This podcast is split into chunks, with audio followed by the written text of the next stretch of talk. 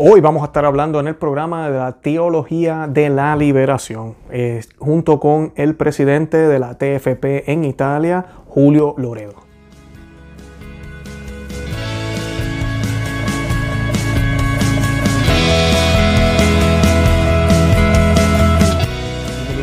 Se ama y vive tu fe. Este es el programa donde compartimos el Evangelio y profundizamos en las bellezas y riquezas de nuestra fe católica. Les habla su amigo y hermano Luis Román y quisiera recordarles que no podemos amar lo que no conocemos y que solo vivimos lo que amamos. Hoy, como les mencioné, voy a tener una conversación con el, eh, con el presidente de la TFP en Italia, Julio Loredo, a quienes posiblemente ustedes ya conocen. Él estuvo con nosotros hace unas semanas o hace unos días grabando, eh, bueno, hablando del programa de Los Ángeles, Ángeles y Demonios. Eh, un programa muy bien acogido, lo vamos a estar compartiendo aquí en la descripción para los que no lo hayan visto, lo puedan ver. Pero hoy vamos a estar hablando de la teología de la liberación. Eh, este mal que se ha infiltrado en la Iglesia Católica, condenado en los años, 60, en los años 80 por el Papa Juan Pablo II y también por el cardenal, después luego Papa Benedicto XVI y pues eh, es algo que ha resurgido, especialmente lo pudimos ver bastante manifestado en el sínodo de la Amazonía el año pasado. Y pues hoy vamos a estar hablando de cuál es el problema con la teología de la liberación, qué es lo que tiene contrario a la, teología católica, la, tradición católica como tal, cuál es el problema con esto, eh, por qué la iglesia no puede estar envuelta en estos movimientos, cómo se ha infiltrado también la teología de la ecología dentro de este grupo y cómo eh, la iglesia lamentablemente hay grupos y desde Roma ahorita, pues que están, parece, promoviendo este tipo de movimiento, este tipo de pensamiento a través de acciones. Y pues vimos ya los resultados del sínodo eh, panamazónico el año pasado y las cosas que sucedieron, que pues como ya yo mencioné en un programa anterior,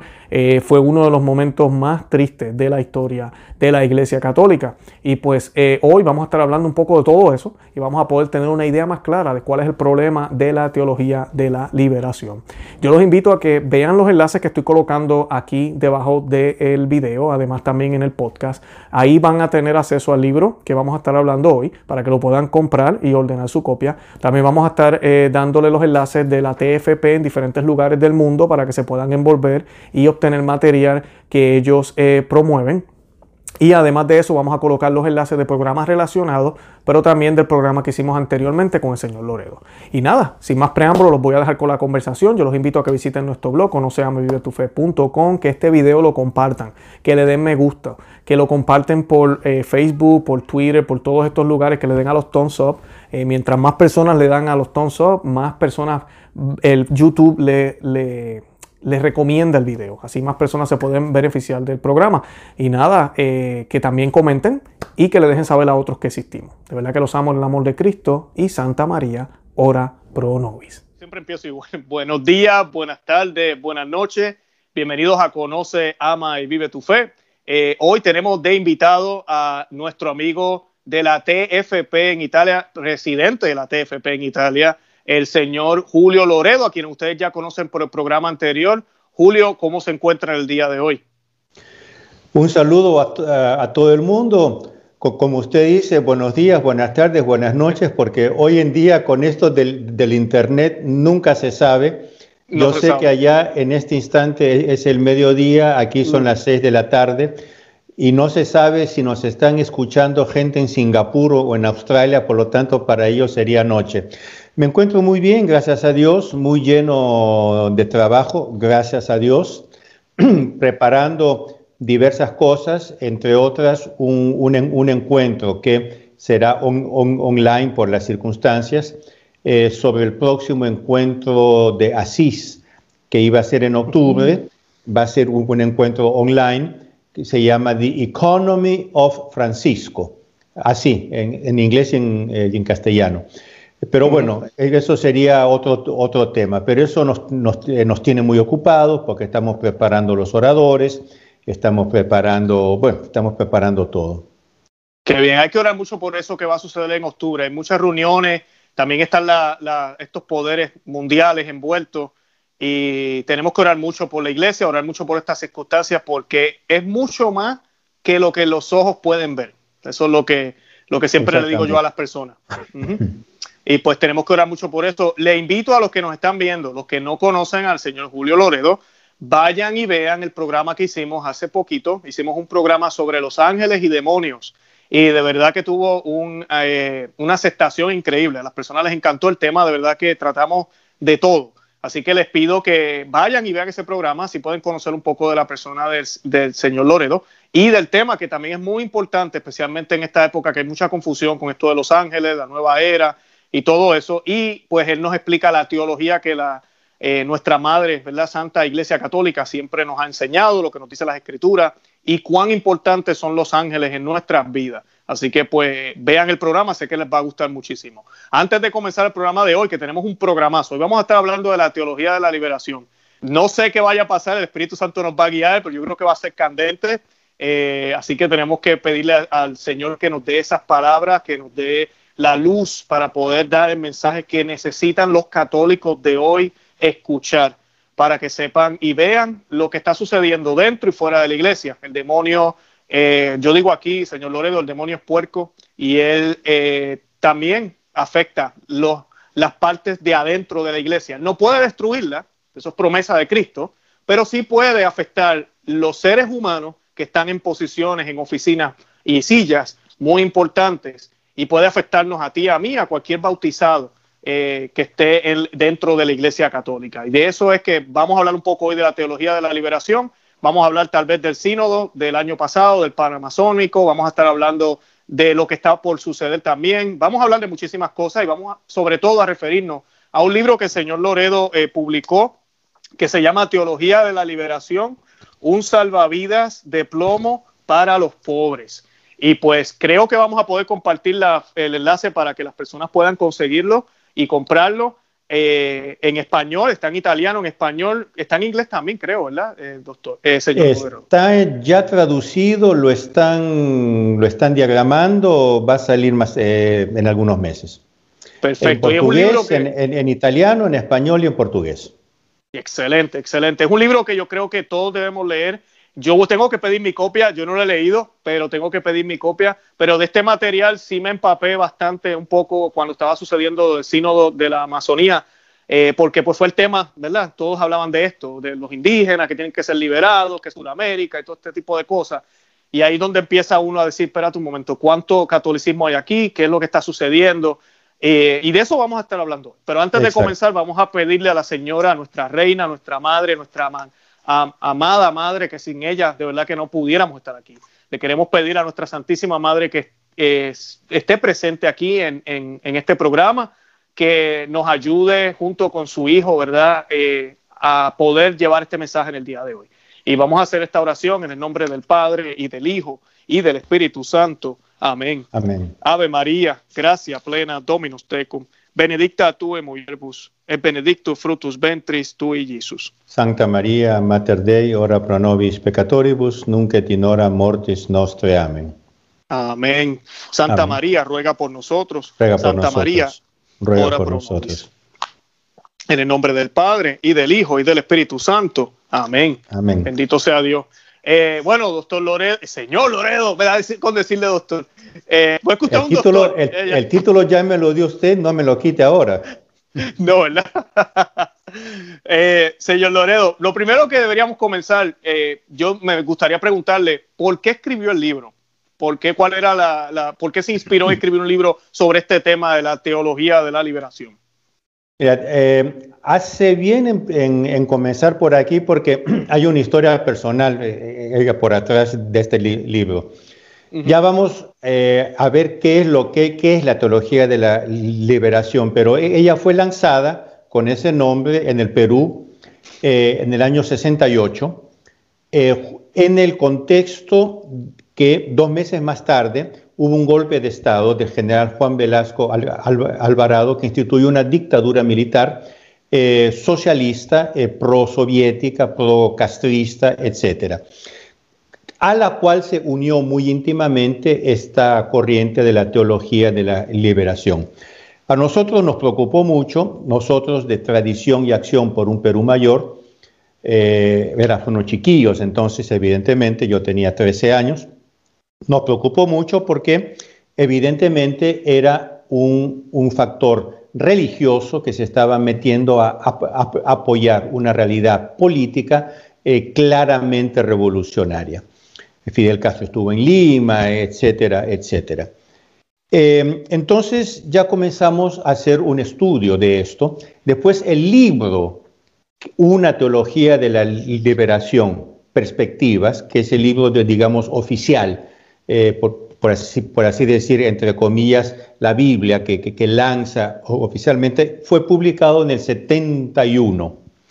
En el 73 nosotros ya publicamos el primer estudio sobre la teología de la liberación, contra la teología de la liberación, que se, que, se llamaba eh, Teología de la Liberación o Marxismo para Cristianos.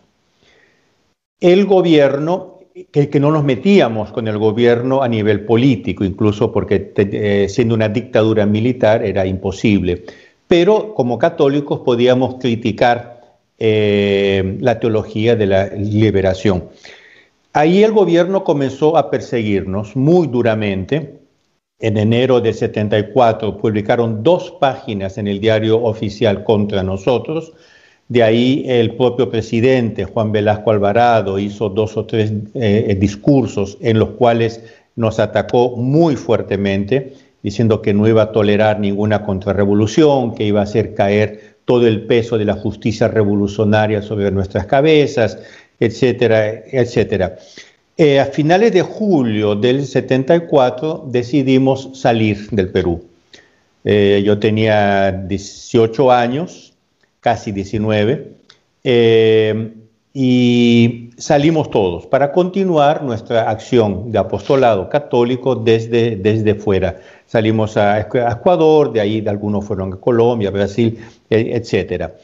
Ahora, ya desde esa época, entonces, eh, yo, yo, yo, tenía, por así decir, el ojo puesto sobre la teología y la liberación. Y ya tomando notas, leyendo textos, estudiando, recogiendo libros, etc. En los años 80 yo estuve en Brasil. Eh, viví ahí 15 años, por eso que hablo perfectamente el portugués.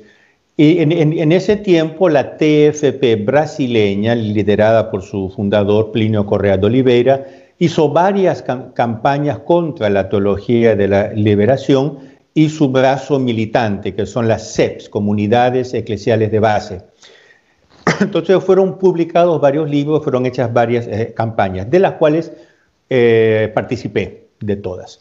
Fin de los años 80, no, mitad de los años 80, unos, los colegas de la TFP americana me, pidieron que estudiase las infiltraciones de la teología de la liberación en Estados Unidos, sobre todo en el sur, que es la parte usted conoce, es una parte que tiene mucha, mucha presencia hispánica, eh, sobre todo mexicana, chicana, ¿no? los eh, eh, chicanos.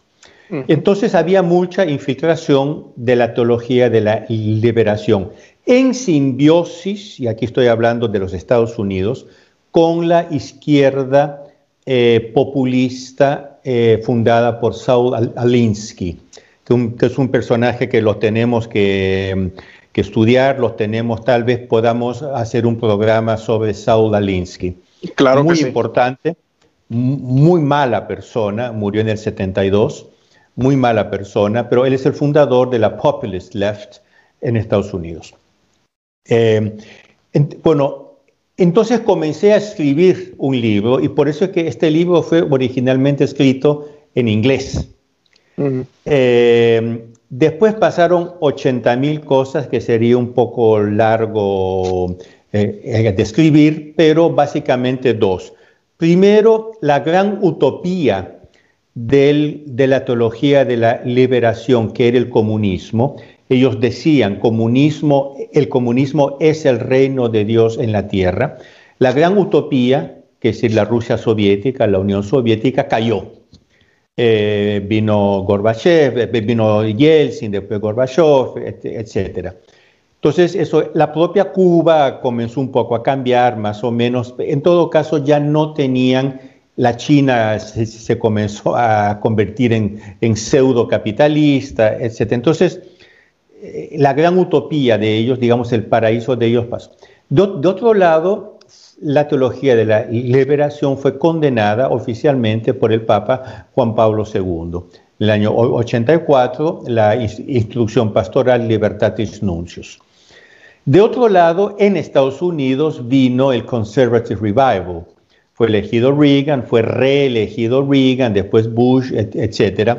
Y por lo tanto, todo el ambiente cambió. Bueno, eh, sumando esos y otros eh, factores, este, libro se me quedó en, el cajón y mm. nunca más lo, lo, tenía ahí en inglés. El, original eh, fue en inglés.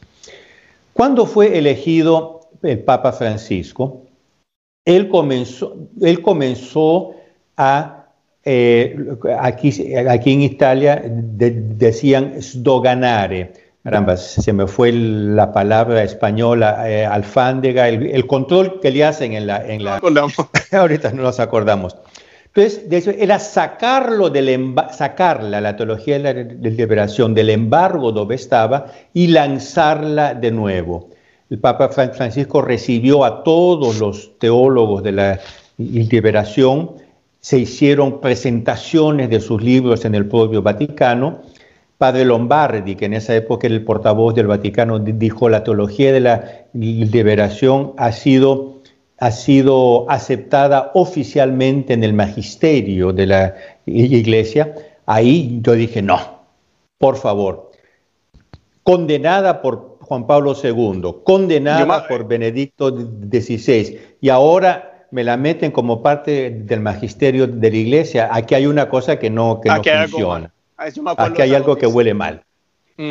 Entonces saqué del cajón el libro en inglés, tuve que readaptarlo evidentemente, sobre todo al contexto europeo, que como usted sabe tiene un nivel intelectual muy alto y tiene toda una historia, etcétera, etcétera.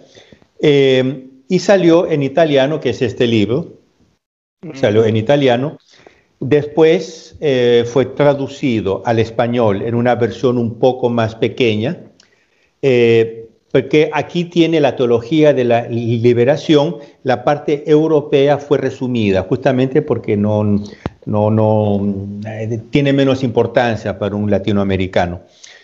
Y, y, esa es la historia, y esa es la historia. El libro fue presentado en Italia, fue, fue presentado en Perú, fue presentado en Brasil, fue presentado en Argentina, fue presentado en Colombia, y estamos eh, a espera que salga la versión americana para poder presentarlo también en Estados Unidos. Perfecto. Acá va a tener mucho, a mí también en, los países de habla hispana, pero aquí en los Estados Unidos ha habido un despertar en las iglesias que yo creo que si sale en inglés el libro va a ser muy, va a tener mucho, mucho, eh, va a ser acogido muy bien. Le quería preguntar para los que no conocen bien, ¿nos podría definir qué es lo que cree la teología de la liberación? ¿Qué es lo que busca? Perfecto. Mire, yo Em, es un defecto mío, me gusta tomar las cosas un, poquito a la larga, un poquito con una cierta distancia, para después entenderlas mejor. Sí, claro, nosotros no, tenga problema. Nosotros vemos que en la historia moderna han habido toda una serie de revoluciones. Primero, bueno, el humanismo, renacimiento, revolución protestante, iluminismo, la explosión inmensa de la Revolución eh, Francesa. Ya de la Revolución Francesa nace una izquierda socialista. El primer manifiesto socialista fue lanzado durante la Revolución eh, Francesa. Nace el socialismo utópico, el socialismo llamado, mal llamado científico, eh, por tanto el comunismo, etcétera, toda una serie de revoluciones. Ahora, desgraciadamente, siempre han habido sectores en la iglesia y en la iglesia yo, eh, soy, muy claro en decir, no es la iglesia, son sectores en la iglesia, sea laicos, sea eclesiásticos, que han aplaudido estas revoluciones porque han dicho, esta es la ola del futuro. Este es el futuro, tenemos necesariamente que adaptarnos a esta ola. Entonces usted vea, por ejemplo, y eso yo lo, yo lo trato muy largamente en el libro, la Revolución Francesa. La Revolución Francesa nos es enseñada en modo muy equivocado. Todo bonito, es todo flores, todo, todo bonito. El lema de la Revolución eh, Francesa dicho por Hébert, que era uno de los radicales, pero después se convirtió en, en el lema de la Revolución Francesa, es la revolución no vencerá hasta que el último cura haya sido ahorcado en las tripas del último noble. Esta es la Revolución Francesa. Eh, por, lo tanto, son igualitarios y son libertarios y no quieren ninguna jerarquía en la sociedad y no quieren ninguna jerarquía en la iglesia. La Revolución Francesa quiso destruir la, iglesia. Hay historiadores incluso que dicen que la Revolución Francesa fue primordialmente contra la, eh, la iglesia y por lo tanto contra la monarquía. En todo caso fue antimonárquica e anticatólica al mismo tiempo. Tanto que la reacción, la llamada contrarrevolución, fue católica y monárquica. Bueno, fue condenada por los papas de la época, es decir, mientras se hacía la Revolución Francesa ya fue condenada por Pío VI y por Pío VII, em, que, bueno, yo no, yo no leo ahora, yo la cito en el libro, documentos, pero hablan pestes contra la Revolución eh, Francesa, estos pérfidos filósofos, etcétera, etcétera. Desgraciadamente hubo un sector de católicos que dijeron no, la Revolución Francesa es el futuro, es la ola del futuro, hay que abrazarla, hay que hacerla nuestra. Entonces de ahí nace lo que se llamó entonces la Iglesia Constitucional y de ahí nace lo que se llama en el 1800, que es en el siglo XIX, el catolicismo liberal, mm. que tiene varios exponentes, no, doy nombres, ahí nos, nos perdemos en nombres, el catolicismo liberal. Básicamente, ¿qué es lo que dicen? Dios, y este es el punto principal que lo veremos también en la teología de la liberación, Dios mueve la historia, la providencia divina, claro. Por lo tanto, es Dios que hace las revoluciones. Por lo tanto, en vez de ir a la Biblia, en vez de ir al magisterio, hay que oír el Dios de la historia. Esto ya en el 1790, ¿eh? Estamos, estoy hablando de la Revolución Francesa, ya en esa época se usaban estas expresiones que parecen muy modernas. Mm. hay que oír el Dios de la historia que nos habla a través de la revolución. Entonces la, Iglesia Constitucional quería, este era uno de sus lemas, bautizar la revolución. Entonces hay que mm, abrazar la revolución, hay que abrazar los ideales revolucionarios y eh, hacerlos nuestros. Ahora, si uno abraza los ideales revolucionarios, yo le pregunto a usted, ¿qué es lo que cambia? ¿Cambia la revolución o cambia la iglesia? La iglesia. Cambia la iglesia. Entonces hay que cambiar la iglesia. Entonces ahí comienzan a desarrollar toda una nueva teología que permita la adaptación de la iglesia a la revolución, a las revoluciones. Bueno, de la revolución francesa, como yo dije, nace la izquierda jacobina, nace Babeuf, nace el babefismo, eh, que es el socialismo, la abolición de la propiedad privada, abolición de la familia, abolición del Estado, que es el comunismo. Hubo todo un sector católicos, ¿no? Eh, que, era la izquierda de, la Iglesia Constitucional, que abrazó el jacobinismo socialista. De ahí nace la izquierda del catolicismo liberal. Entonces ya, por ejemplo, cuando hubo la revolución de 1848 que tuvo aspectos comunistas, Hubo un sector de católicos socialistas, el término comunista nace con Lenin, por lo tanto en 1919. Hubo todo un sector de católicos socialistas. En París, en el 1848, hubo un banquete de católicos con, decenas de, eh, de, curas, de sacerdotes, que eran socialistas. Entonces eh, hubo brindis y, por ejemplo, a Jesús, fundador del socialismo, yo soy un cura revolucionario, vive el socialismo. Esto en 1848. Increíble. Pasan, pasan los años, estoy muy, muy por encima, y esta, bueno, todo esto fue muy condenado, y digo muy para decir muchas veces, y muy profundamente, muy duramente, por todos los, papas de la época, León, León XII, Gregorio XVI y Pío IX. Y León XIII también. León XIII condenó todo esto a nivel doctrinal. Con León XIII, pero él, él era de un temperamento muy diferente a Pío IX. Era muy, muy dialogante, muy lo que eh, aquí en Italia se llama bonista, es decir, no, mm. no bueno, sino bonista, ¿no? E, Ecumen. Entonces, a nivel, a, nivel pastoral, él fue, él fue muy tolerante. Eh, los teólogos y los historiadores hablan del gran optimismo del pontificado de León XIII. Este optimismo permitió que todas estas tendencias entraran mucho más profundamente en el, en el corazón de la iglesia.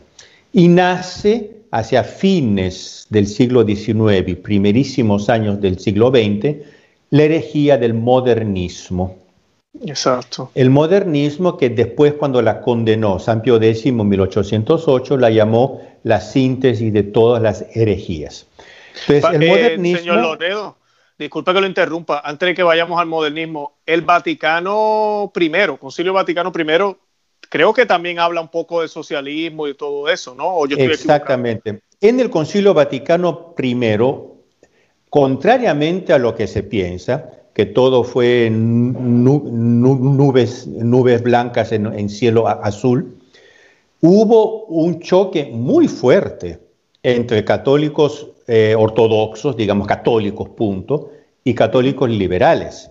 San Antonio María Claret tuvo un, ictus eh, cerebral, tuvo un derrame cerebral, porque él mismo dice, al escuchar tantas herejías, vino la sangre a la cabeza y tuvo un derrame cerebral, del, pero prevaleció Pío IX, el Beato Pío IX, prevaleció la parte buena. Por lo tanto, el Concilio Vaticano I trata de todos estos problemas, todos, porque eran los, problemas de la modernidad de, entonces.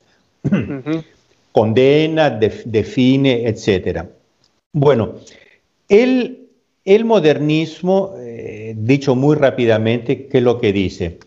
Eh, Dios hay que encontrarlo dentro de nosotros. Ellos parten, esto nos llevaría muy lejos eh, eh, explicarlo, ellos parten de presupuestos filosóficos agnósticos, quiere decir que el hombre no puede conocer la realidad externa, puede conocer solo la, realidad interna aquí dentro.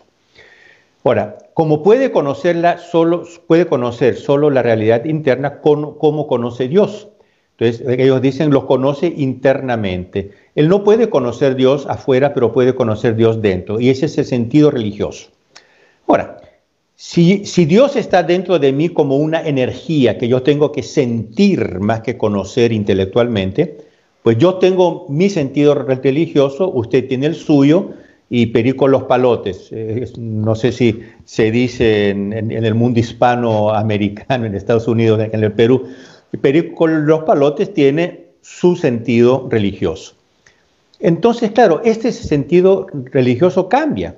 Cambia porque yo cambio, mi, sentido religioso cambia de una persona a otra, cambia a, lo largo de mi propia vida.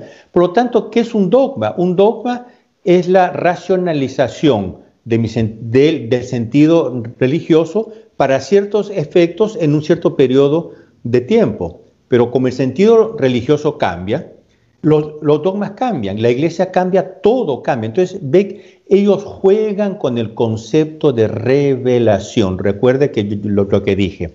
Aquí el, concepto llave es el, de revelación. Entonces, entonces, la revelación es interna. Ellos dicen no existe revelación externa. Estoy simplificando mucho, ¿eh? pero los documentos están todos aquí, que quien los quiera leer hay citados, hay casi mil documentos.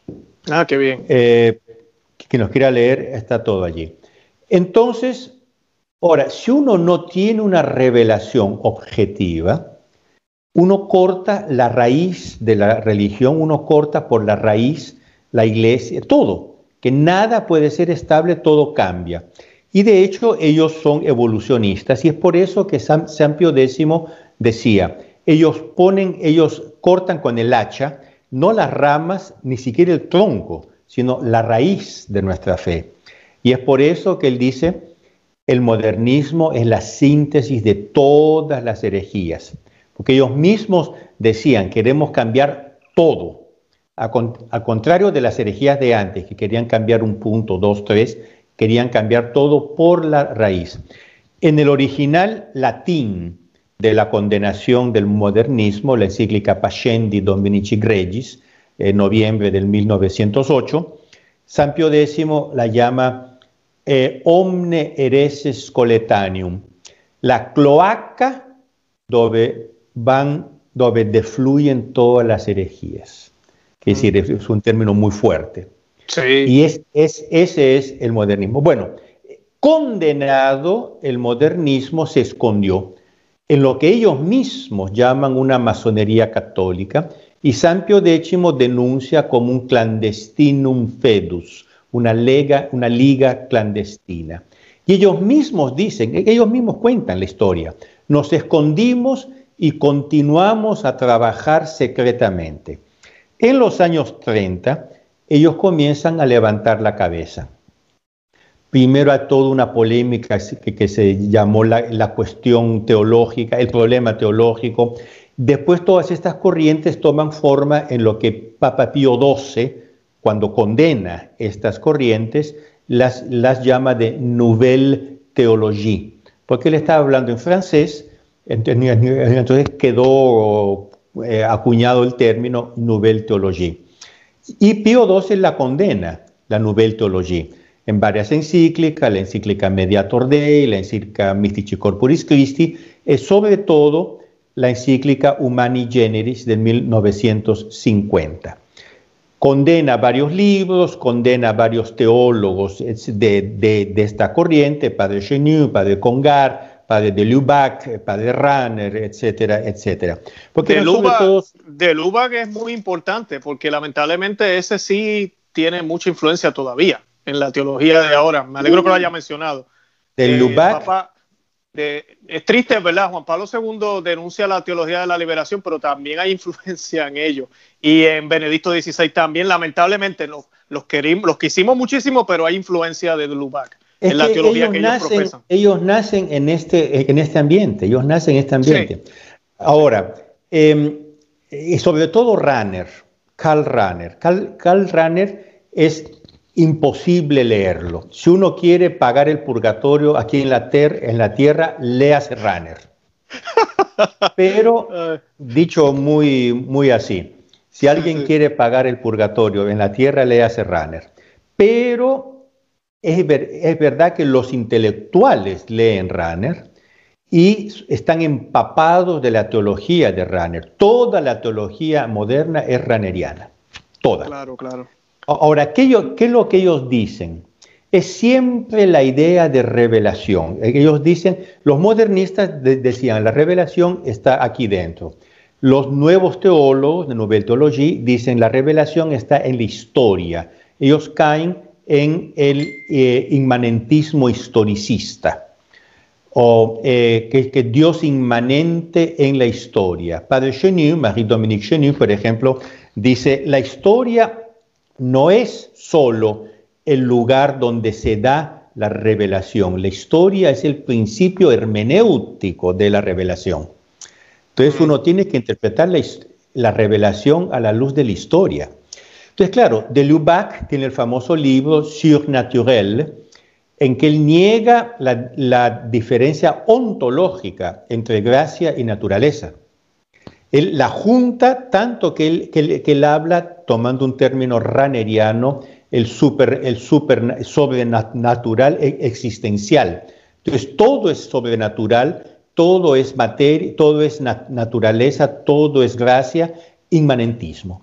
Concretamente en la historia. Ahora, llegamos directamente a la teología de la liberación. Ahora, yo, ¿por qué conté toda esta historia? Para decir que la teología de la liberación no salió eh, de la noche al día, como esos hongos que salen cuando llueve en la noche, al otro día, boom, salen unos hongos. No, no nació en América Latina y no nació espontáneamente, es hija de toda esta corriente. Todos, subrayo, todos los teólogos de la liberación, de la primera generación, los que fundaron la teología de la liberación, son discípulos de los nuevos teólogos. Y escribieron sus primeros libros en Europa, en universidades de la, de la corriente de la nueva teología. Porque claro, habían otras universidades que eran contrarias, ¿no? Por ejemplo, la clásica eh, discusión entre los jesuitas franceses de la Nouvelle Théologie los jesuitas españoles ortodoxos muy buenos que los atacaban, etc.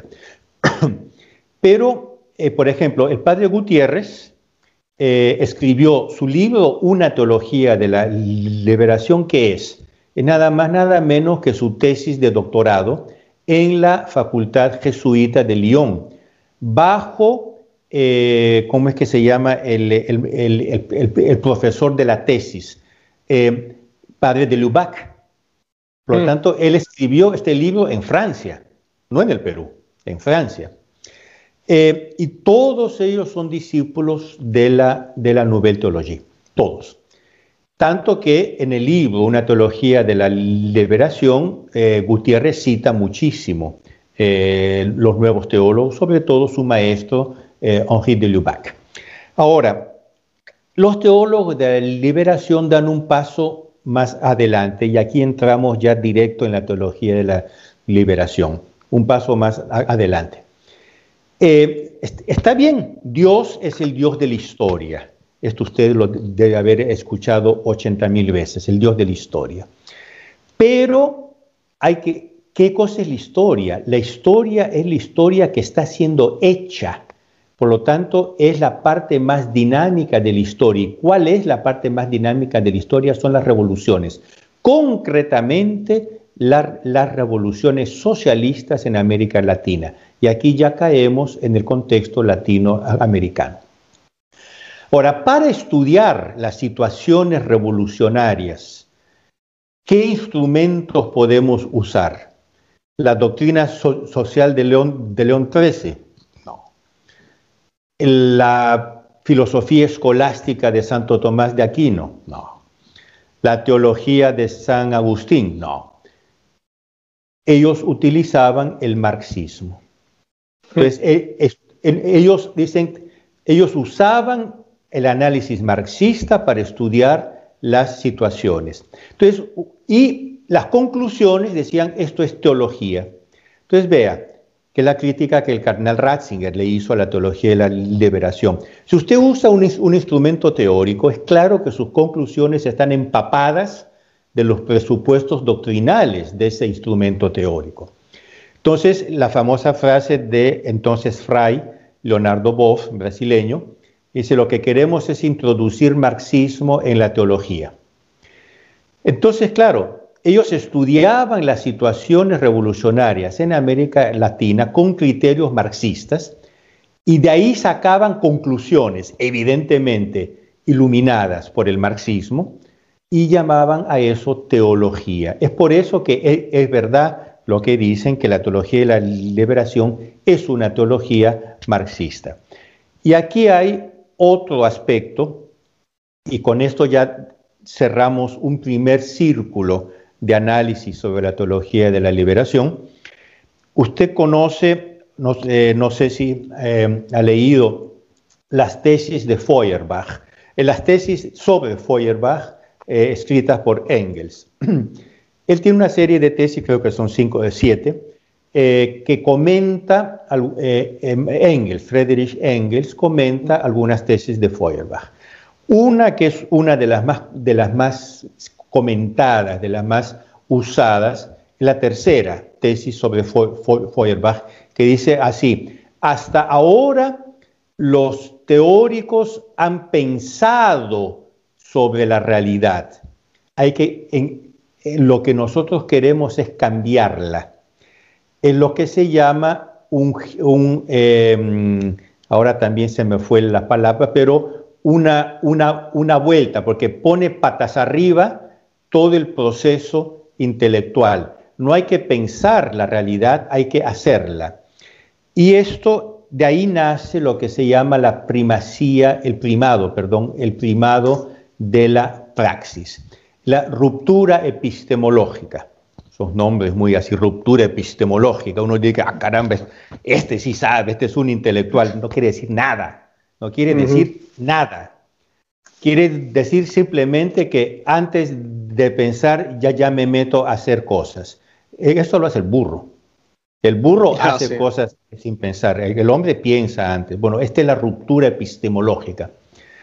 Eh, sobre la cual tiene todo un capítulo Gustavo Gutiérrez eh, en su libro. Pero bueno, esta ruptura eh, epistemológica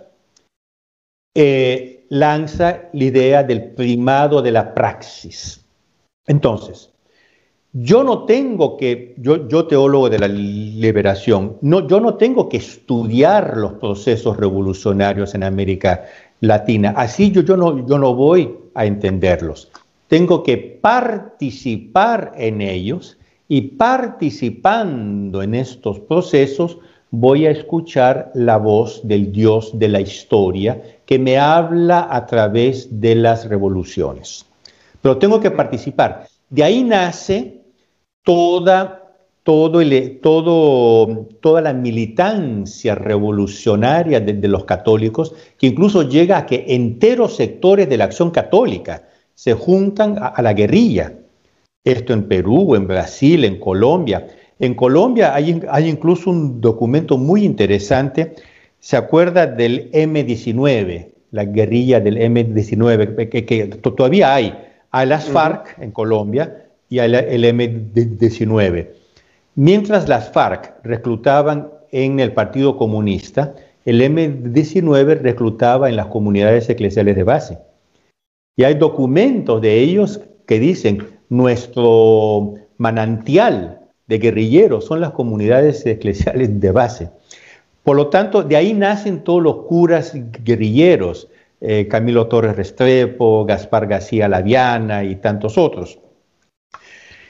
Porque hay que partir. Entonces, de ahí nace, y esto antes que lanzaran la, eh, la teología como tal, ya nace eh, la militancia revolucionaria de esta, de esta gente, sobre todo en los sectores eh, que ya caminaban hacia la izquierda al interno de la acción católica. Sobre todo la, acción católica juvenil, la, acción católica universitaria y la acción católica obrera. Eh, el primer congreso de, los teólogos de la liberación se hace en Petrópolis, Brasil, 1964. El segundo congreso de, los teólogos de la liberación se hace ¿dónde?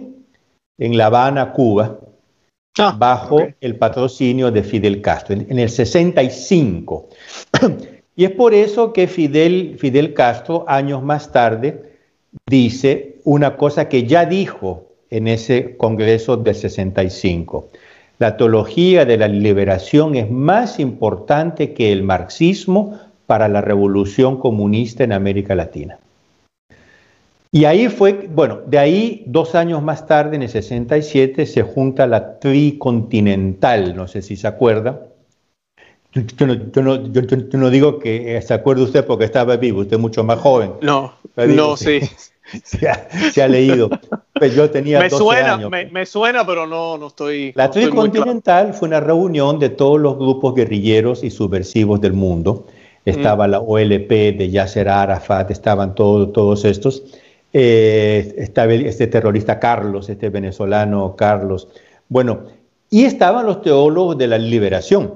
Entonces allí fue decidido lanzar, eh, como es el lema del, del Che Guevara, uno, dos, diez, muchos eh, eh, Vietnams. Ahí, y ahí fue que el Che Guevara dijo, cuando los católicos se unirán a estos movimientos, la revolución será irreversible en América Latina. Por tanto, el propio Che tan violento, tan guerrillero, tan, digamos, militante, él entendía, él, entendía la importancia.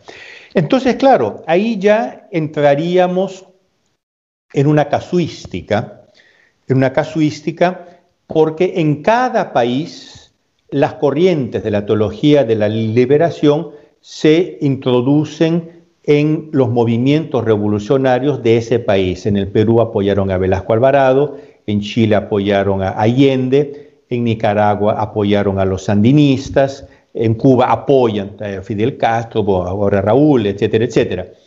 Em, fundan cristianos por el socialismo, eh, fundan toda una serie de, organismos internacionales y esta es la fase comunista de la teología de la liberación. Por lo tanto, si alguien me pregunta qué es la teología de la liberación, yo digo, es una pseudo justificación, pseudo teológica para la militancia revolucionaria de los católicos.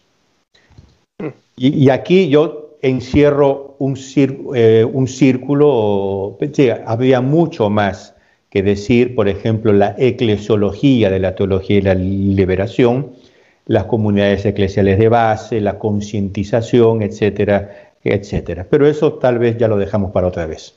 Claro, ¿cuál es eh, cuando eh, Juan Pablo II la condena, Benedicto XVI también tiene palabras fuertes contra este movimiento?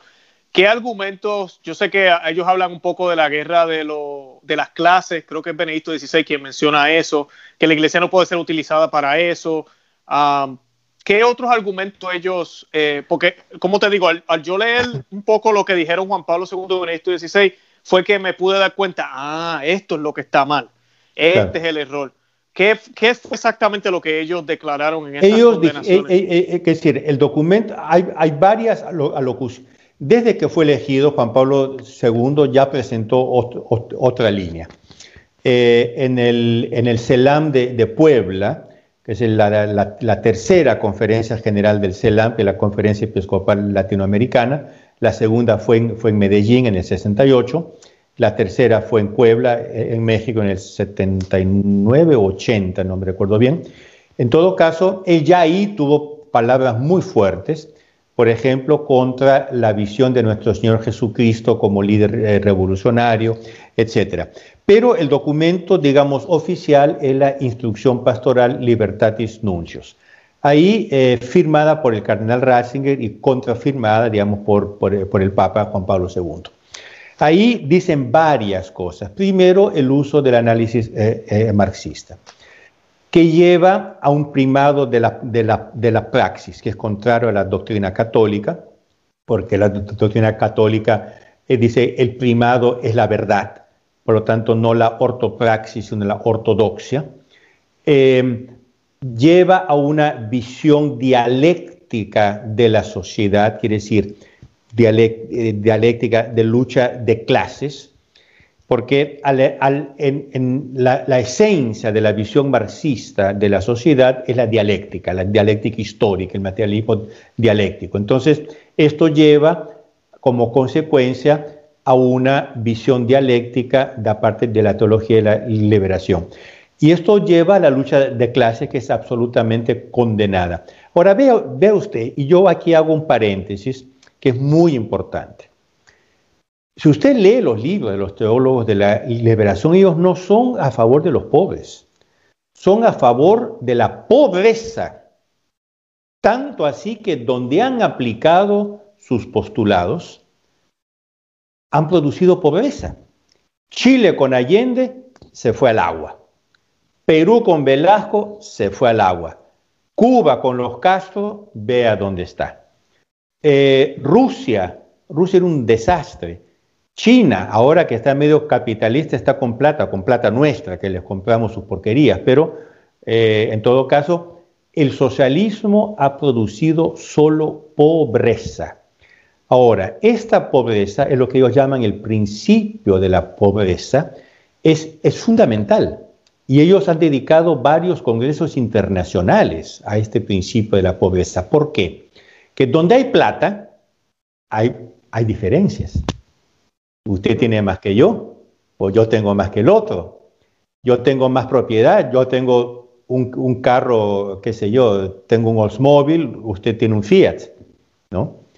Entonces, donde hay plata, hay diferencias. y donde hay diferencias, hay dialéctica, porque hay opresión de los que tienen más, de los que tienen menos, como Alinsky decía, de los haves contra los have-nots. El único modo en, que no haya lucha dialéctica es, es que todos seamos pobres. Porque es imposible que todos seamos ricos. Y es por eso que en el año 78 un equipo, un grupo de teólogos de la liberación hizo el giro de todos los países comunistas, Cuba, eh, Unión Soviética, China, etc. Y escribieron cartas teológicas sobre Cuba, cartas teológicas sobre la Unión Soviética, y ellos dicen, es innegable que aquí hay una pobreza tremenda, pero ese es el reino de Dios. Y ellos dicen, Cuba es un país que hizo un voto comunitario de pobreza. Y es allí que, que nosotros vemos signos, señales del reino de Dios. Ahora, eh, eh, esto es tener cara dura, ¿eh? Entonces, no son a favor de los pobres. Y cuando hablan de los pobres, usted ve, lea bien sus, sus libros. Son los pobres en lucha los pobres concientizados que están luchando por su liberación. Cuando el pobre no lucha, no es, no es pobre. Y esto lo ha desarrollado mucho un teólogo de la liberación, uno de los principales, Juan Luis II, uruguayo. Él hablaba del, del privilegio hermenéutico de los pobres, otra expresión así, que hay que interpretar todo desde el punto de vista de los pobres. Bueno, pero él dice de los pobres en lucha. En un congreso, un periodista le preguntó, perdón, pero si el pobre no está no, lucha, está feliz y tranquilo, ¿qué pasa? Ahí Juan Luis II respondió, pierde su privilegio hermenéutico. Y si ya no es más pobre. Por lo tanto, atención a esta historia de los pobres, porque por un lado es el pobre en lucha, es una visión ideológica del pobre, que es otra de las cosas que el, Papa Ratzinger, eh, eh, el, cardenal Ratzinger critica. Y de otro lado, donde han aplicado sus postulados han producido pobreza, solo pobreza. Bueno, después el canal Ratzinger critica el inmanentismo de la teología de la liberación, y critica la hermenéutica bíblica, porque también aquí para ellos, ¿qué, es la Biblia? Perdón, es la narración de las luchas del pueblo de Dios por, por su liberación. No es revelación de Dios, es la narración. Entonces, eh, tanto que ellos dicen, nosotros ahora tenemos que escribir el novísimo testamento, porque nuestras luchas son Biblia también. Son, hmm. La Biblia son, son las luchas liberatorias del pueblo elegido. Ahora son, son nuestras luchas liberatorias. Bueno, etcétera, etcétera. Él hace una crítica bastante completa de la teología de la liberación. Claro, algo que, quería mencionar, eh, señor Loredo, de la iglesia, ¿verdad? Tenemos santos pobres y santos que tenían, ¿verdad? Eran administradores, que es la palabra que quiero quiero enfatizar hoy, cuando leemos las Sagradas Escrituras, en ningún momento nuestro Dios está en contra de quienes tenían que administrar más. Eh, y podemos poner de ejemplo al rey David. Eh, en el Viejo Testamento habían grandes hombres en la Biblia que tuvieron mucho a cargo.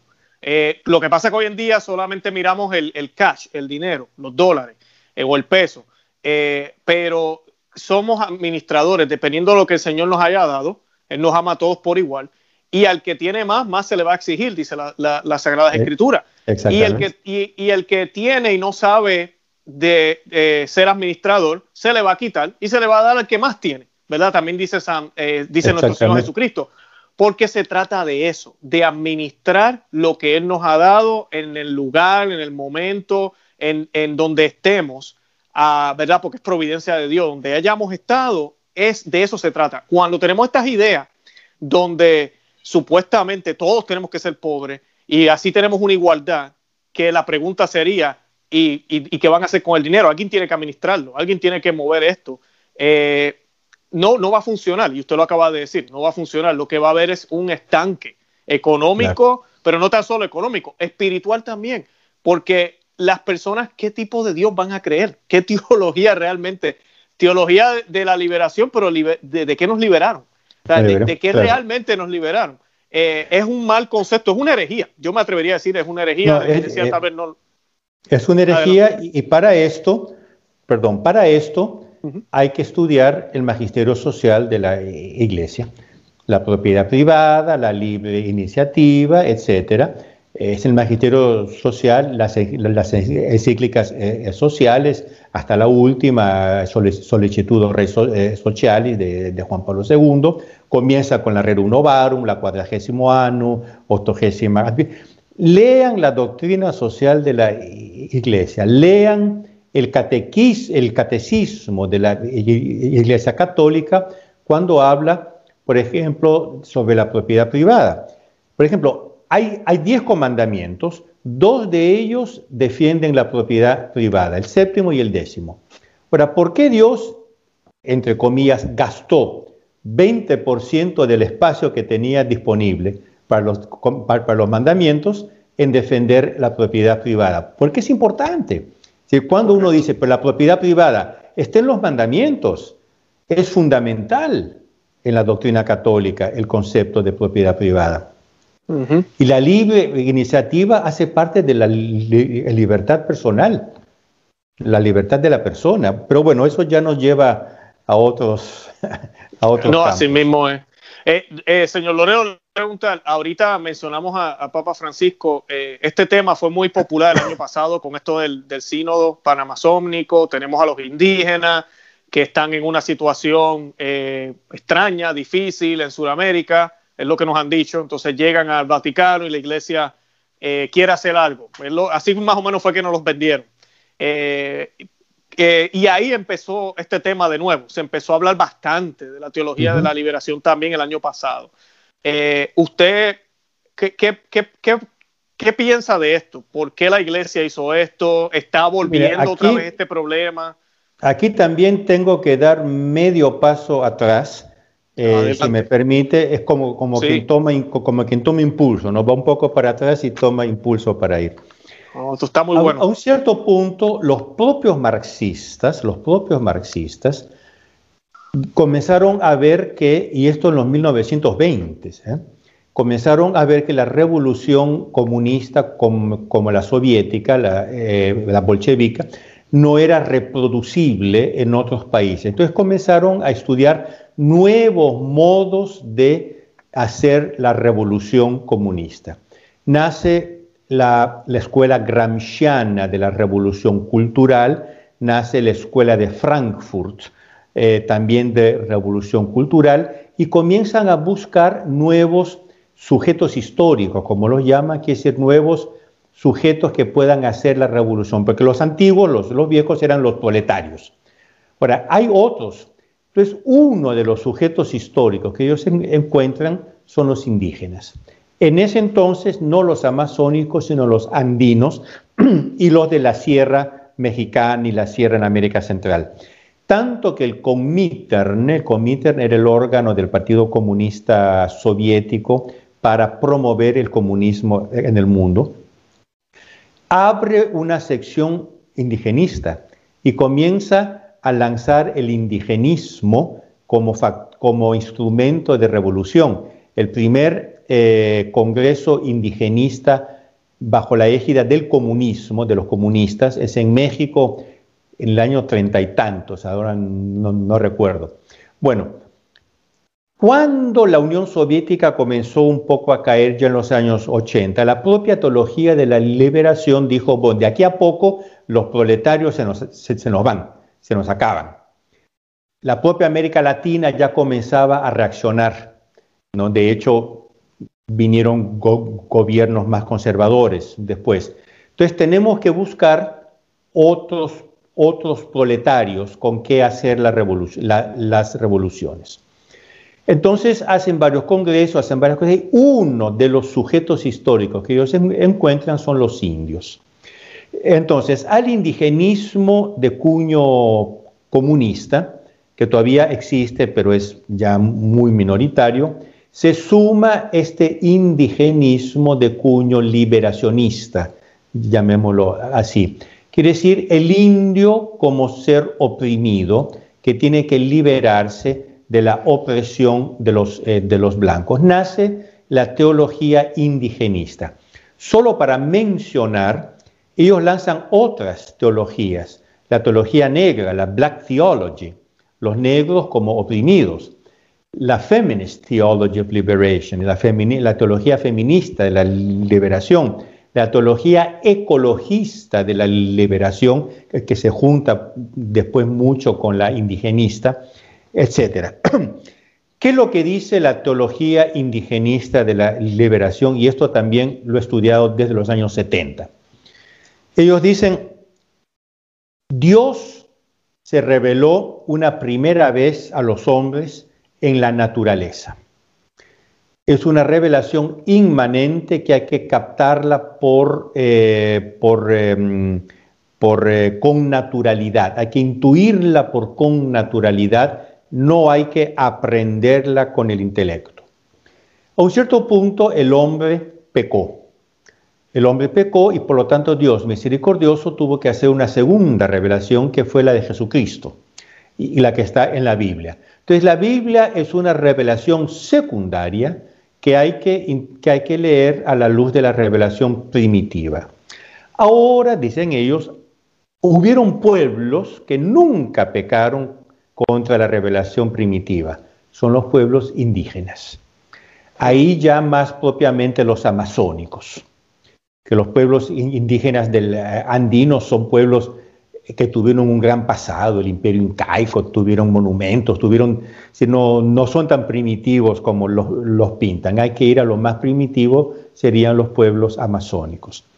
Entonces, es ahí que tenemos que ver la revelación para el futuro. Y ellos dicen, la iglesia no tiene por qué ir a enseñar, no tiene por qué evangelizar a estos indios. Somos nosotros los que tenemos que evangelizarnos con los indios. Sí, eso lo dijeron el año pasado. Que eso lo dijeron el año Exactamente, pasado. Exactamente. Ahora, para comenzar, ellos no tienen propiedad. Perdón. Ellos no tienen propiedad.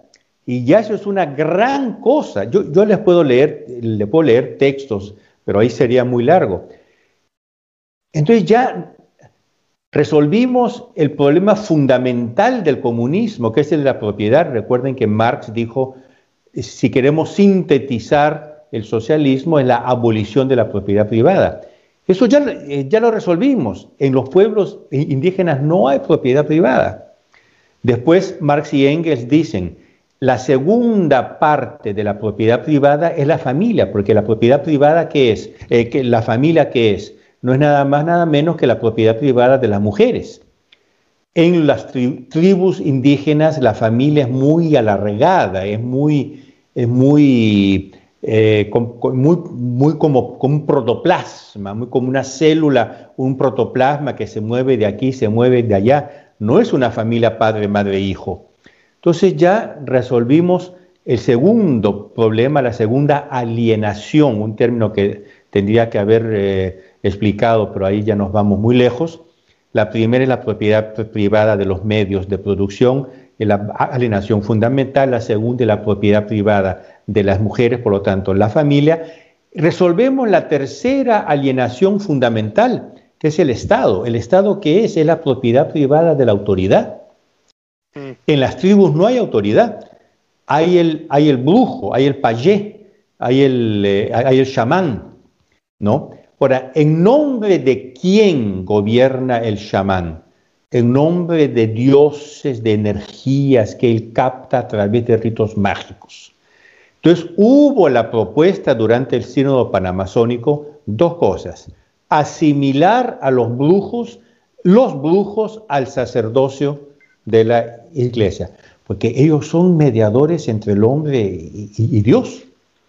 Y segundo, eh, asumir los ritos mágicos como parte de la liturgia católica, que sería una inculturación de la iglesia en esos ritos. Claro, esa segunda todavía está más o menos, porque yo sé que están, dieron la luz verde para un rito amazónico. Eso yo sé que está como en proceso. lo, que hubo en el sínodo panamazónico es que hubieron diversos pasos. Hubo primero eh, los, em, eh, ¿cómo que se llamaba? Tiene un nombre latín, fueron las propuestas, los lineamenta, los lineamenta. Después hubo un instrumentum laboris, después hubo una primera versión del documento final y, después hubo el documento final.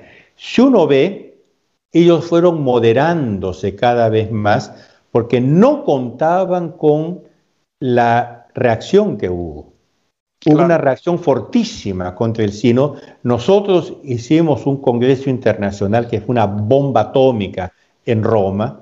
Trajimos incluso un líder indígena eh, eh, con sus plumas, con todo, ¿eh? que le explicó, mire, lo que les están diciendo a ustedes sobre nosotros, indios, es todo mentira. Yo les voy a explicar exactamente qué es lo que está pasando en la Amazonía. Entonces, llevamos al mayor climatólogo brasileño, profesor Molión, que explicó toda la cuestión del clima. Bueno, fue un congreso que duró todo el día, hubieron varios cardenales, hubieron gente muy importante, etc. Fue una bomba. Entonces, ¿qué, es lo que pasó? El sínodo fue moderando un poco, por lo tanto, el documento final eh, fue mucho más eh, aguado que los documentos preparatorios para el sínodo, pero Papa Francisco dijo, esto no es un sínodo de documentos. No se preocupen con el, documento, hagan lo que quieran. Sí, sí, él dijo que también se refirieran el instrumento laboris en el documento final. Cuando él dijo eso, yo leí el instrumento labor y a mí me dio náusea la primera vez que yo lo leí. Exactamente. Y, sí, ya al final cuando él, él hace el de él, hay unas cosas ahí medio raras con la participación de la mujer, lo del rito, unas cosas ahí medio extrañas con lo de la misa y lo que ellos dicen de, de lo que usted acaba de decir, de esa teología ecológica que ellos quieren promover ancestral. Pero entonces él menciona esa parte, dice, este, y pongo como referencia o algo así, dice el documento, y yo, ah, no, ya aquí pues. Exactamente. y quiere decir, olvídense de este documento final que es muy aguado, vayan al instrumento en laboris que era, que era el, de antes. Claro, y nos tenían un poco hipnotizado al principio, porque al principio muchas personas pensaban que el problema iba a ser lo de la ordenación de mujeres como sacerdotes y todo el tema se, fue por, por, esto, por la teología de la liberación, un nuevo rito, bueno, que todos sabemos por experiencia, si esto se desarrolla, este sincretismo eh, se va a expandir en el mundo entero. Porque la gente dirá, no, eso, eso es solo para la Amazonía. No, esto es una amenaza increíble para la iglesia. sí. una, una de las figuras principales en el sino fue el cardenal peruano Pedro Barreto. Mm. Eh, eh, eh, obispo de Junín. Y él dijo, hemos estado preparando este sínodo por 50 años. Quiere decir, esta es la conclusión de un camino de, de medio siglo de la teología de la liberación, concretamente de la corriente indigenista. Entonces, claro, el indigenismo es mucho más que la ordenación de las mujeres. Ahora, de ahí también otra cosa, indigenismo. ¿Cuál es el bien de los indios? Por ejemplo, eh, léanse las crónicas de los exploradores que han ido a vivir con los indios y vean lo que realmente, eh, por ejemplo, este, este, eh, este indio, Macuxí, brasileño, él, dice, hasta los 18 años yo era, yo era un cazador. Yo era indio, indio, indio, desnudo, cazaba aves. De ahí comenzó a estudiar y, bueno, estudió tanto que ahora es abogado. Pero con sus plumas, con todo, ¿eh? Indio, indio.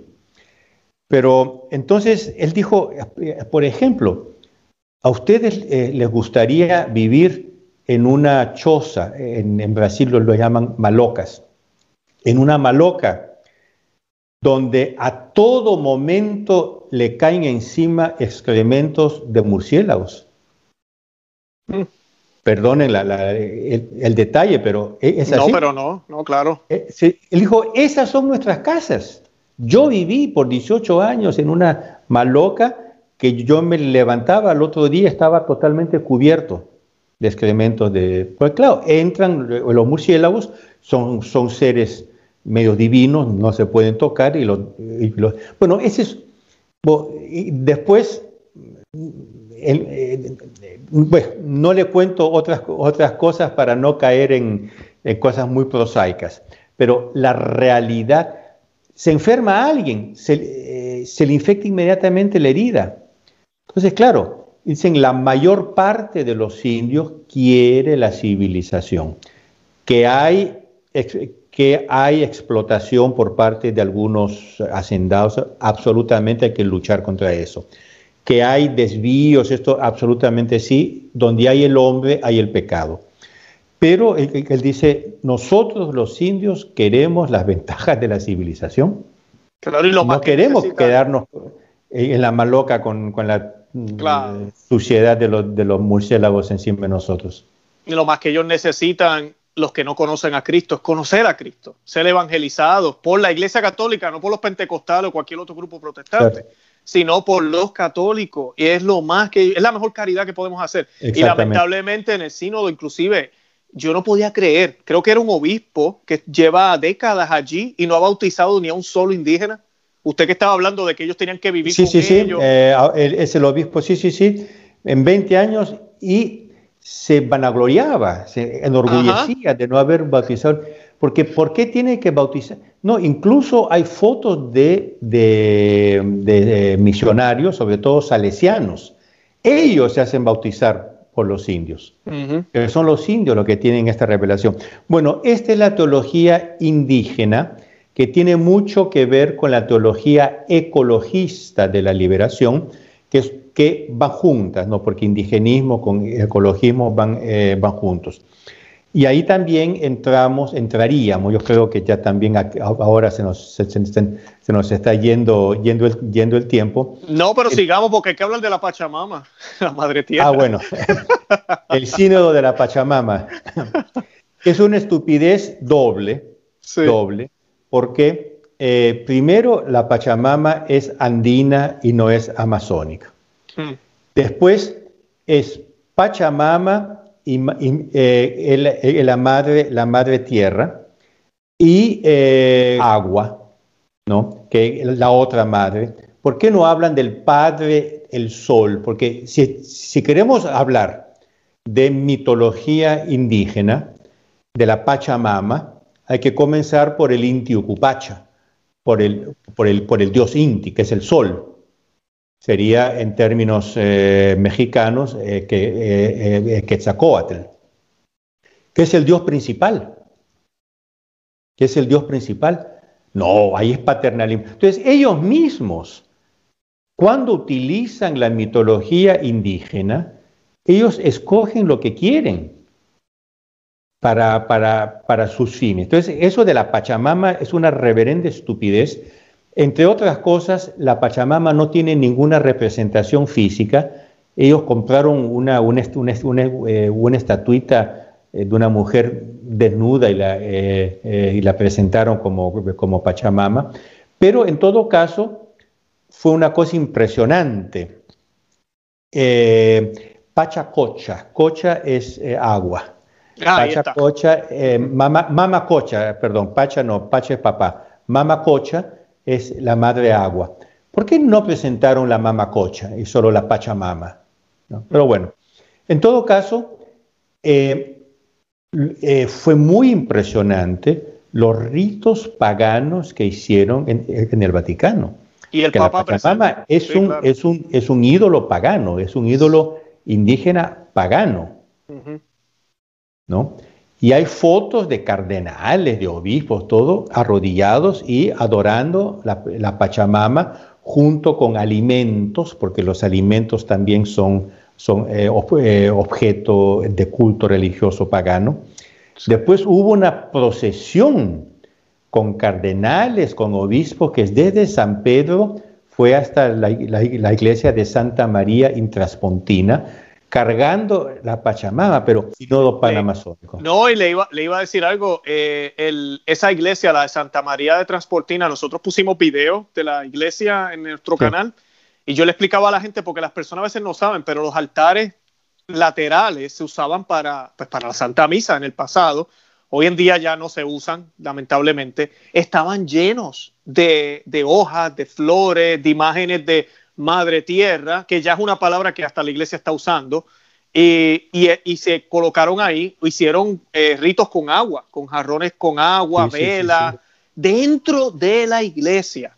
E, es la parte que a nosotros nos, nos impactó y después pues este muchacho que se nos olvidó el nombre de él, que fue y, se, y se robó la... Muy, no, es, es, es, muy amigo nuestro, él viene muy frecuentemente a nuestra sede y él dice que tuvo la idea de nosotros. Qué bien, qué bueno. No, lo que él hizo fue heroico. Nosotros lo cubrimos también en el canal y hacía falta porque si ningún sacerdote va a defender a la iglesia, pues mira, que un laico entre, toma esas imágenes y las tira al río. Pero, que antes de hacerlo consultó a un sacerdote que también conozco, es muy amigo nuestro, mm. un sacerdote eh, que vive en Roma, no es italiano, pero vive en Roma, él lo consultó antes de hacerlo y el sacerdote le, dijo, claro, indulgencia plenaria. Bueno, no se lo dijo, pero se, lo hubiera podido decir. En todo caso, sí, sí, fue, fue, fue exactamente eso. Y fue triste que el Papa inclusive pidiera disculpas, pero pues ahí vamos. Este, hay que orar mucho por él. Es lo que siempre hemos dicho aquí en el canal. Tenemos que orar por Papa Francisco todo el tiempo, orar por él, porque son tiempos difíciles lo que estamos viviendo ahorita mismo. Muy difíciles, eh, exactamente. Sí. ¿Y, qué podemos hacer, eh, señor Loredo, para ir cerrando, para identificar esos aspectos que a veces se cuelan? Usted estaba hablando de la ideología de, la, de la, ¿cómo se dice? De la tierra, de la, ay Dios mío, de la ecología, de la, teología de la ecología, esa es la palabra, ecología que yo creo que esa es la bandera que está utilizando los organismos mundiales. Yo siempre digo que el rojo ahora es verde, el rojo del comunismo ahora es verde. Exactamente, exactamente. Eh, ¿Qué podemos hacer para identificar eso? Porque es triste, eh, sí, el Vaticano está a bordo con esto ahorita mismo. yo, yo, em, yo diría, pero así muy, muy seriamente, sí. estudiense el catecismo de San Pío X. Mm, yo lo tengo acá. O el compendio del catecismo hecho por, por Benedicto XVI. Eh, el catequismo de Iglesia Católica, ese hecho por Juan Pablo II, es bueno, pero es enorme y es de muy difícil eh, lectura, incluso por el orden de las cosas, por el modo en que expone. Yo mismo, que soy eh, no digo experto, pero que estoy continuamente leyendo y escribiendo sobre estas cosas, me cuesta leer eh, ese, catecismo, Ya el compendio es mucho más claro, usa, usa, son cosas mucho más sintéticas y en un orden mucho más lógico, pero nada supera en claridad y en síntesis al catecismo de San Pío X. Vayan ahí, aprendan las verdades fundamentales de la fe, porque ¿qué es lo que pasa? Hoy en día ya no se enseña el catecismo. Entonces, claro, viene el, viene el primer teólogo y nos dice, sí, porque hemos, hemos realizado eh, un giro hermenéutico bíblico. Ah, pero este aquí es un genio. Y, y caemos en su, eh, en su, en su, en su juego como mosca en la miel. Estudiemos, y ya que no nos, no nos lo enseñan en las iglesias, al menos en muchas, en demasiadas, yo no sé la última vez que he, escuchado un sermón interesante, ah, desgraciadamente ya hay muy, muy pocos, leamos, estudiemos en nuestras casas. Estudiando eh, la doctrina católica, ya nos va a ser mucho más fácil leyendo estas cosas y decir, ve, esto aquí no está bien, porque vamos a sentir un, como un shock eléctrico, vamos a ver cómo eso eh, contrasta fuertemente con lo que es la doctrina católica. También las encíclicas. Las, encíclicas antiguas, esto no es una opción preferencial por lo, tradicional, pero a nivel de, digamos, eh, educativo, las encíclicas antiguas son mucho más claras, son mucho más lógicas, son mucho más, más, claras y se percibe mucho más claramente eh, que la doctrina católica. Entonces, yo invito, yo eh, los invito a estudiar las bellezas insondables de la doctrina de nuestra Santa Madre, la Iglesia, la Iglesia Católica. Allí nos va a ser mucho más fácil, ¿no? Por ejemplo, ¿quién es Dios? Dios es el ser infinitamente bueno que nos ha creado y ha creado todas las cosas. Dios creador. Para cuando me dicen que la naturaleza se crea a sí mismo por, la evolución, esto no es católico. Exacto. Esto no es católico. Ahora, si yo tengo la cabeza con cosas eh, de, la evolución, ¿verdad? Yo leo una cosa de ese, y ah, sí, qué, qué interesante. Tengo que haber estudiado antes. Por lo tanto, una invitación a estudiar la doctrina católica, tradicional, y por tradicional digo desde 2000 años hasta ahora. Si quieren leer libros de, los padres de la iglesia, léanlos porque van a ver cuánto, cuántos son actuales.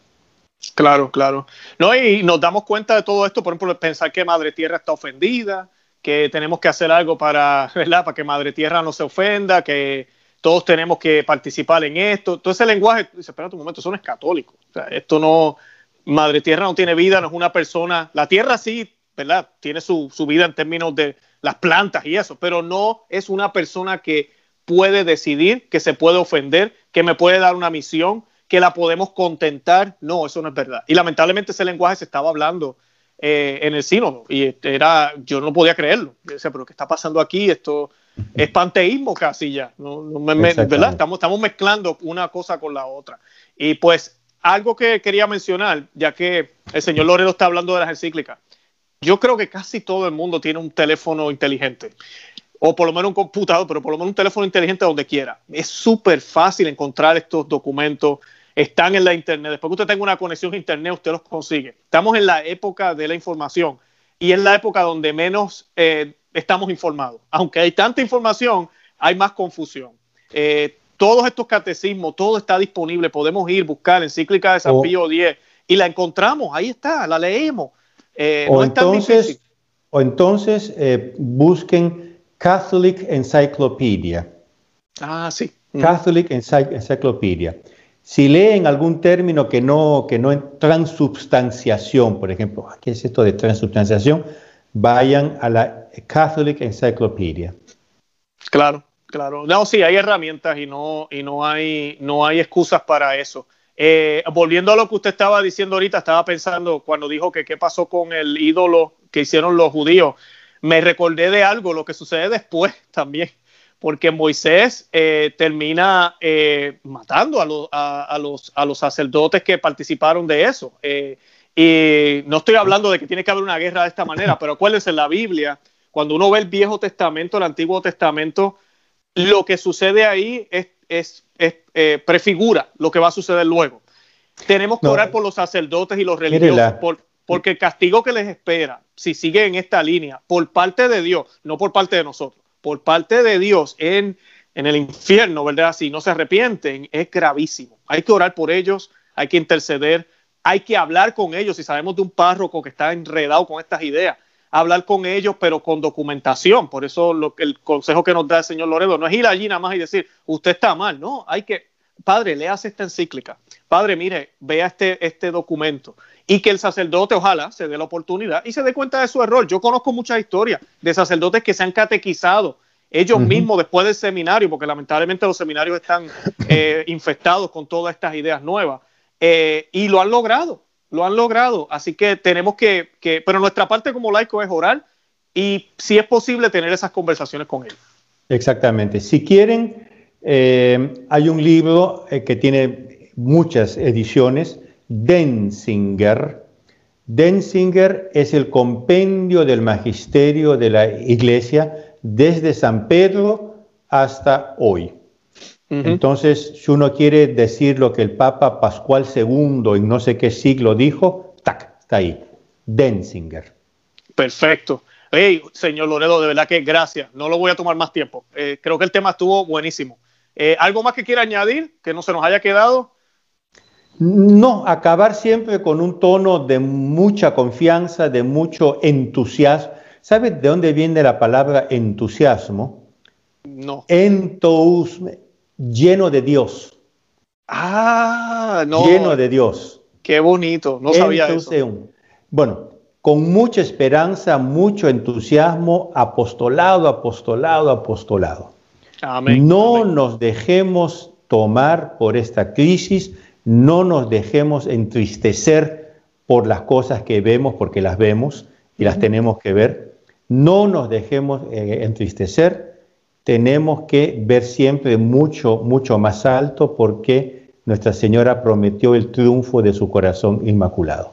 Bendito sea Dios por eso. No, y algo importante, no hay mejor momento para ser católico que ahora, porque todos tenemos que pasar por el martirio para poder llegar a la gloria eterna. Nuestro Señor pasó por la cruz. Nosotros no, no, no, no tenemos un pase libre aquí, no tenemos que pasar por ella.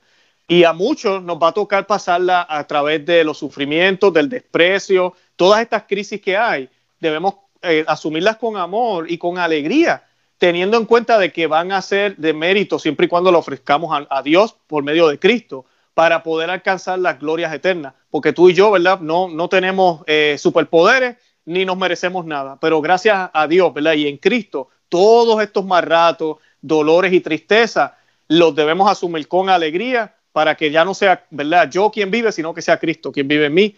Y, y no, la Iglesia Católica es bella, hermosa, tenemos teología de dos mil años de teología que, que, está ahí para nosotros. Ese tesoro está ahí disponible para nosotros. Así que no, no nos olvidemos de eso y que la Santísima Virgen, como lo prometió, eh, su corazón inmaculado va a triunfar, como usted nos dijo. Señor Loredo, gracias una vez más. Yo voy a compartir los enlaces. El libro lo pueden comprar las personas, ¿no? El libro lo pueden comprar las personas. Yo le voy a, em, con la, con eh, sea contradicción y acción em, Perú, sea contradicción y, y acción Colombia.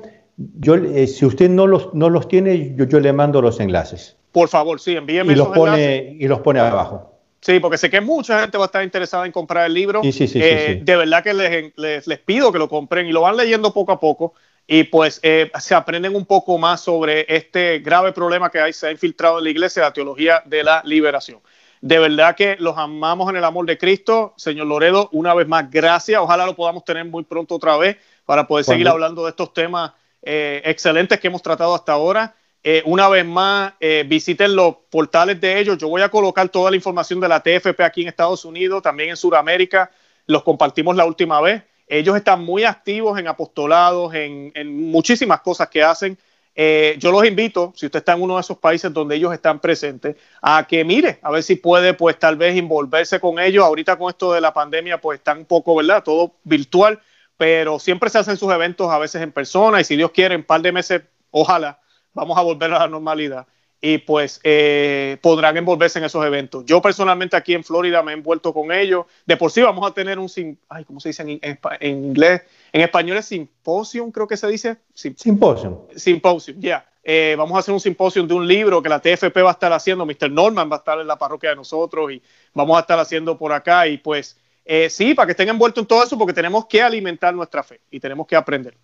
Bueno, señor Loredo, gracias. Bueno, gracias a usted y gracias a, todos los que nos, están escuchando y nos están viendo. Perfecto. Bueno, que el Señor lo bendiga. Nos despedimos. A usted también.